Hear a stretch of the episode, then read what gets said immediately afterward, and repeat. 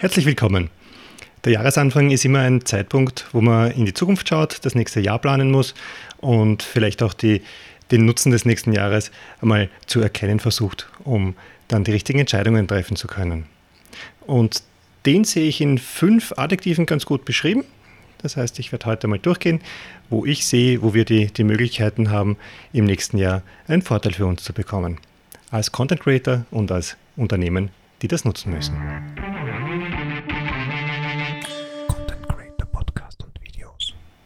Ja, und anhand dieser fünf Adjektive, die das nächste Jahr prägen werden, möchte ich äh, beschreiben, was uns äh, da begleiten wird, was auf uns zukommen wird und wo wir vielleicht jetzt schon die richtigen Entscheidungen machen müssen. Das erste dieser Eigenschaftswörter, äh, das 2022 beschreiben wird und auch die Zeit danach ganz sicher, weil sich nicht viel ändern wird. Es, man wird sich nicht mehr zurückentwickeln, auch wenn die Pandemie mal vorbei ist, ähm, ist Schnelligkeit. Schnell, schnell ist das Adjektiv dazu. Was meine ich damit? Ähm, wir haben in den letzten Jahren schon gesehen, ähm, TikTok ist groß geworden, schnellst wachsende App zuerst, jetzt die größte. Ähm, viel Nutzungszeit wird dort verbracht. Die Zielgruppe dort ist relativ jung, aber die Methode, das Medium zu nutzen, auf eine schnelle, unmittelbare Art, äh, auf eine mobile Art, ähm, die wird bleiben, weil sie auch anderswo schon adaptiert worden ist und 2022 spätestens dann in die breite Masse kommt. Und das, was TikTok vorgegeben hat, ist nicht nur das Hochformat und diese kurze Art von Videos, sondern eine Art der Nutzung, die sich geändert hat. Eine, die schnell ist, äh, eine, die ungeplanter ist. Man steigt ein, lässt sich inspirieren, geht wieder raus.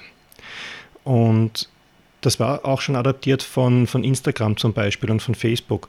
Also man hat diese Funktionen, dieses Story und Reels und was auch immer da alles äh, gekommen ist, ja auch schon anderswo gesehen, nicht nur bei TikTok. Das heißt, äh, TikTok, ähm, das heißt, es ist auch äh, weit hinausgegangen über die Zielgruppe, die TikTok selbst erreicht hat. Was aber bis jetzt nicht war, ist diese Vermischung mit der klassischen Mediennutzung.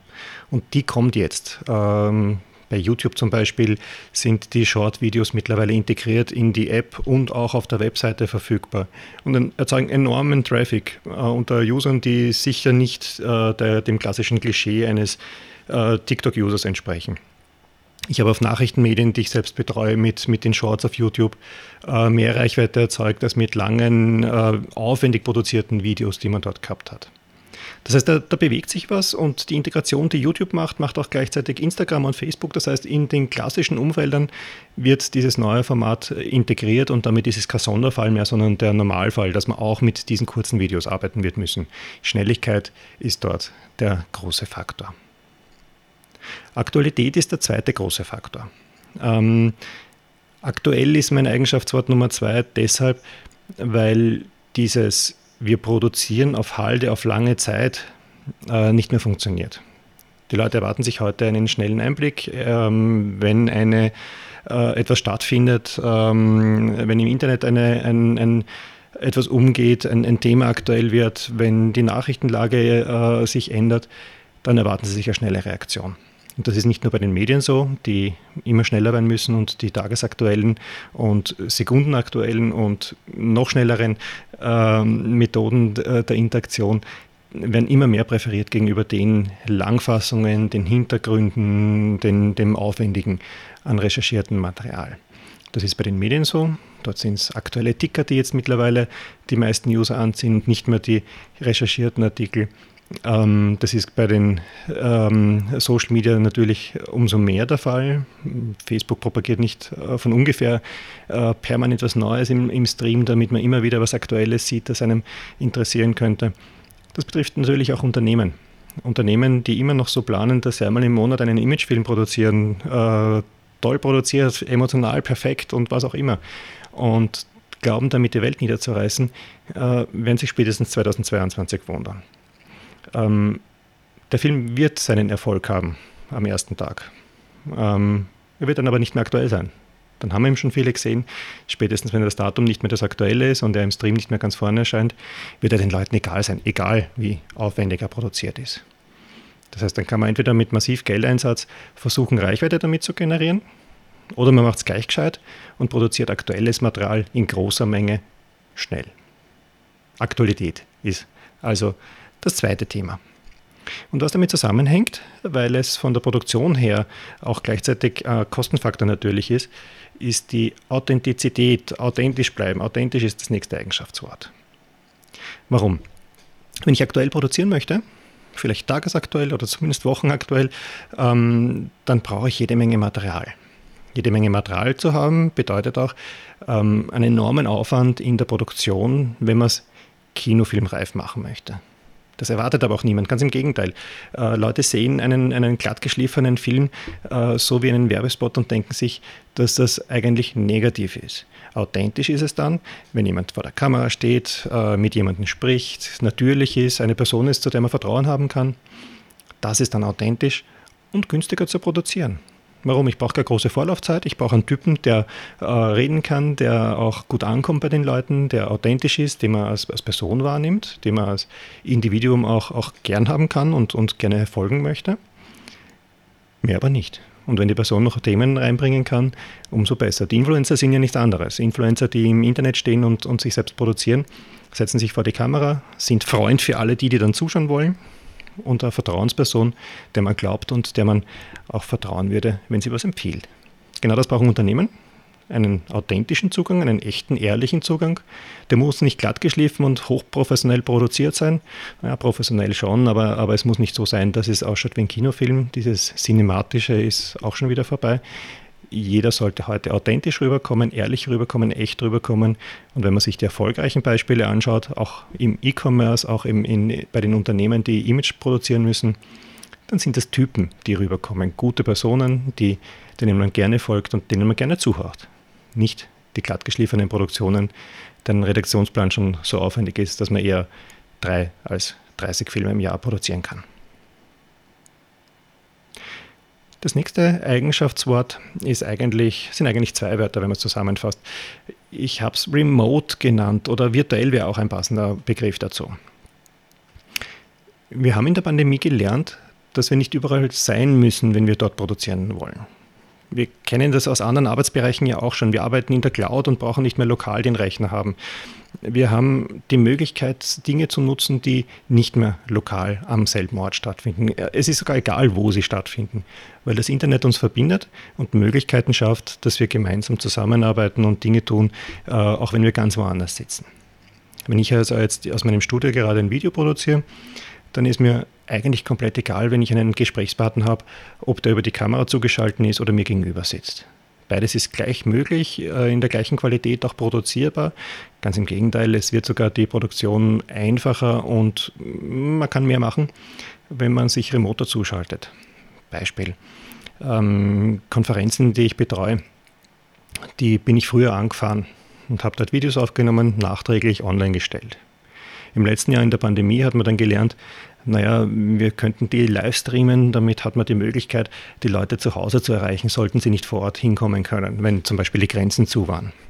Also hat man eine, eine hybride Konferenz gemacht, man hat sich also an dem alten Teil festgeklammert, hat hybrid gearbeitet, vor Ort mit Personen, hat gleichzeitig gestreamt, hat das versucht einzubinden.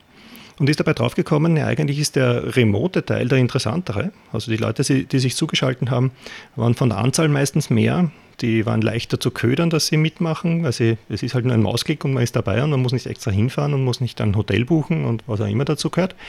Äh, man hat sich einfach eingeschalten mit einem Tool der Wahl. Ob das jetzt Zoom, Hopin oder, oder YouTube ist, spielt ja dann keine Rolle. Man hat also virtuell eingebunden in den Teil der echten Veranstaltung.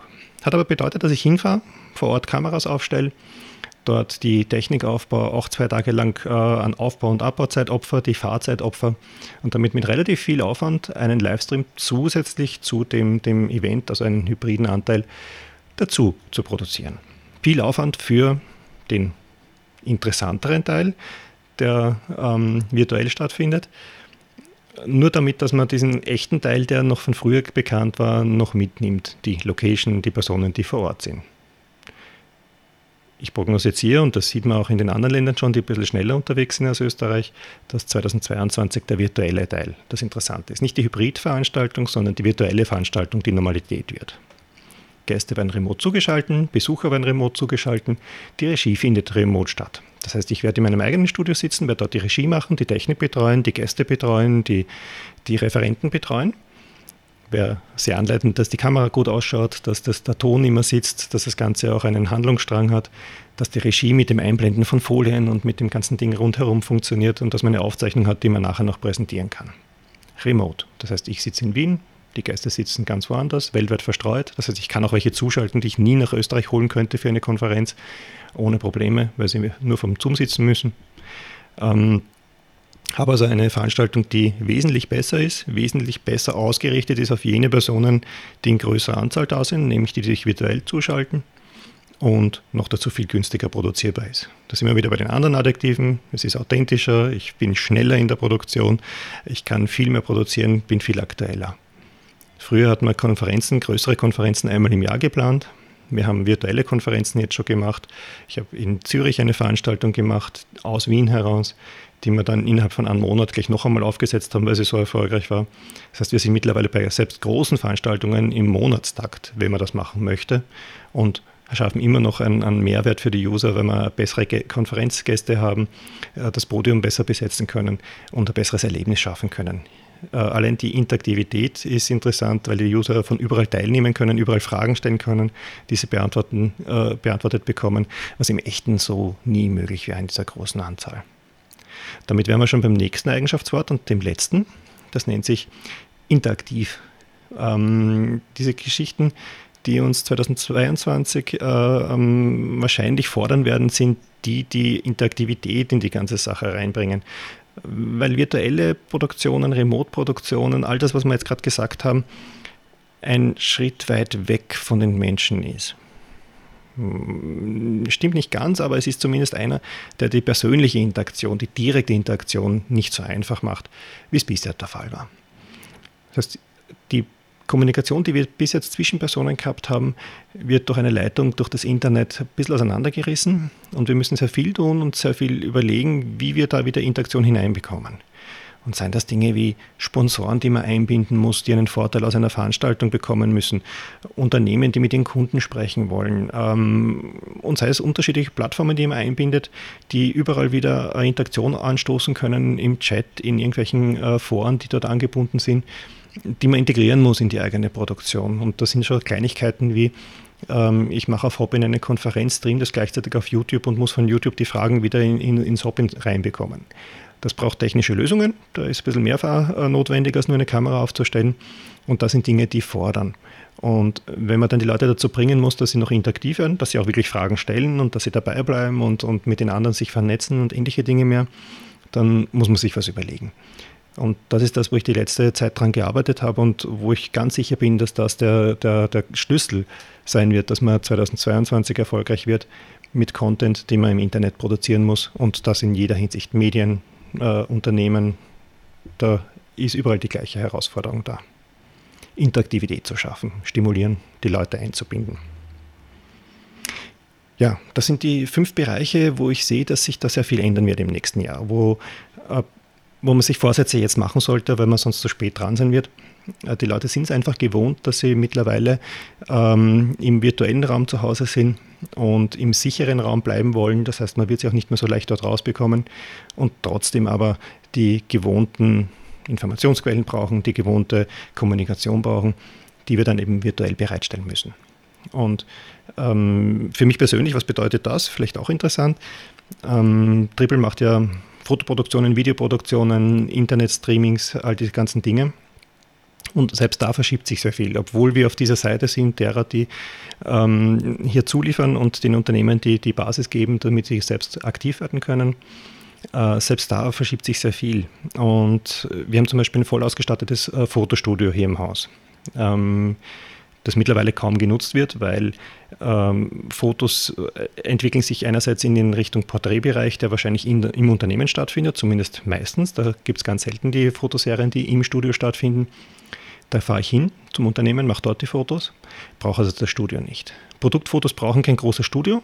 Da habe ich einen Aufnahmetisch, das heißt, der reicht mir aus. Das große Fotostudio wird also wahrscheinlich nicht mehr so erforderlich sein, ist auch im Bereich schon zurückgebaut worden. Was aber interessanter wird, ist das Videostudio. Das Videostudio, das wir im Haus haben, ist äh, bis jetzt ausgerichtet worden darauf, dass man Interviews machen kann, aufzeichnen kann, Dinge aufzeichnen kann, die man dann verwenden kann in Videos, die man ausspielt. So wie jetzt, dieses Video. Ich sitze jetzt im Studio, habe hier meinen Hintergrund, meine Schnittanlage, alles äh, rund um mich. Ähm, das ist eine simple Produktion. Ähm, die wird es wahrscheinlich in dieser Form häufiger geben. Und noch mehr, sie wird es live und virtueller geben. Diese ganzen Dinge, die ich vorher aufgezeichnet habe, brauchen eigentlich ein Videostudio, das ein bisschen anders funktioniert. Zum Beispiel könnte dieser Hintergrund hier digital sein. Und jetzt meine ich nicht Greenscreen und solche Dinge, sondern wirklich virtuell digital im dreidimensionalen Raum, also mit virtuellen Kameras, die sich bewegen können und den, äh, den Raum im Hintergrund richtig einspielen. Mir wird also äh, virtuelle Produktionen leichter machen können, äh, wenn man das entsprechend vorbereitet, als bisher viel schneller darstellen können und live darstellen können, was bis jetzt nicht der Fall war. Was ich also bei mir umbaue, ist digitale Hintergründe, Screens, die man hinten einblenden kann statt äh, dem echten Bild, um einfach schnell, äh, flink irgendwo einen, einen Livestreaming zu machen in einem virtuellen Raum. Also ob ich jetzt da im Schönbrunn sitze oder in meinem eigenen Studio, ist ja nur noch ein Mausklick entfernt. Und das könnte natürlich auch im Unternehmen sein. Ich könnte also hier aus, aus einem Unternehmen streamen, wo ich gar nicht hinfahren muss. Und genau in die Richtung wird es gehen, sowohl im Fotobereich als auch im Videobereich. Das heißt, die Digitalisierung, die Virtualisierung die ähm, diese Geschichte mit 3D-Welt verschwimmen lassen im virtuellen Raum mit einem echten Anteil. Äh, das wird mein Thema sein in dem Jahr und da investieren wir gerade ganz massiv und bauen gerade um und entwickeln die Lösungen dafür. Also das ist mein, mein persönlicher Anteil dazu. Die, die fünf Bereiche kommen nicht von irgendwo, sondern die habe ich abgeleitet davon, von dem, was, was wir auch produzieren müssen und was auf uns zukommt in der nächsten Zeit. Daher auch die, dieser Einblick.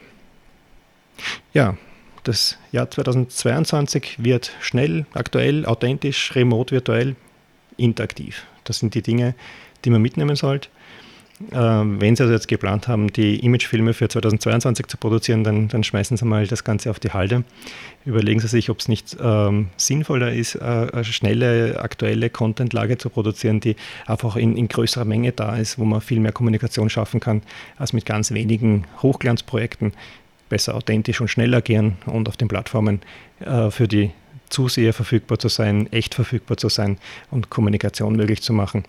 Das bringt im Endeffekt mehr und wird ab 2022, so bin ich sicher, der relevantere Faktor sein. Ich hoffe, ich habe ein bisschen Einblick in das nächste Jahr geben können, was so auf uns zukommen wird. Man kann sich das ganz gut schon anschauen, wenn man in die großen äh, führenden Länder in, in, der Technologie geht, sowohl im asiatischen Bereich als auch in, in den USA. Ähm, da kann man das schon sehen, dort sind die Leute viel schneller beim Adaptieren. Ähm, dann kann man sich ganz gut einen Einblick verschaffen, wie das dann bei uns ausschauen wird. Ich bin sicher, schon dieses Jahr, dazu treibt uns die Pandemie. Und wir sind ganz gut gerüstet, wenn wir in der Richtung weitermachen, in die wir gerade hinarbeiten. Wer Fragen dazu hat, gerne jederzeit an mich ins Forum oder an mich persönlich. Ich würde mich freuen. Ich wünsche einen guten Jahresanfang und vielleicht bis bald. Ciao.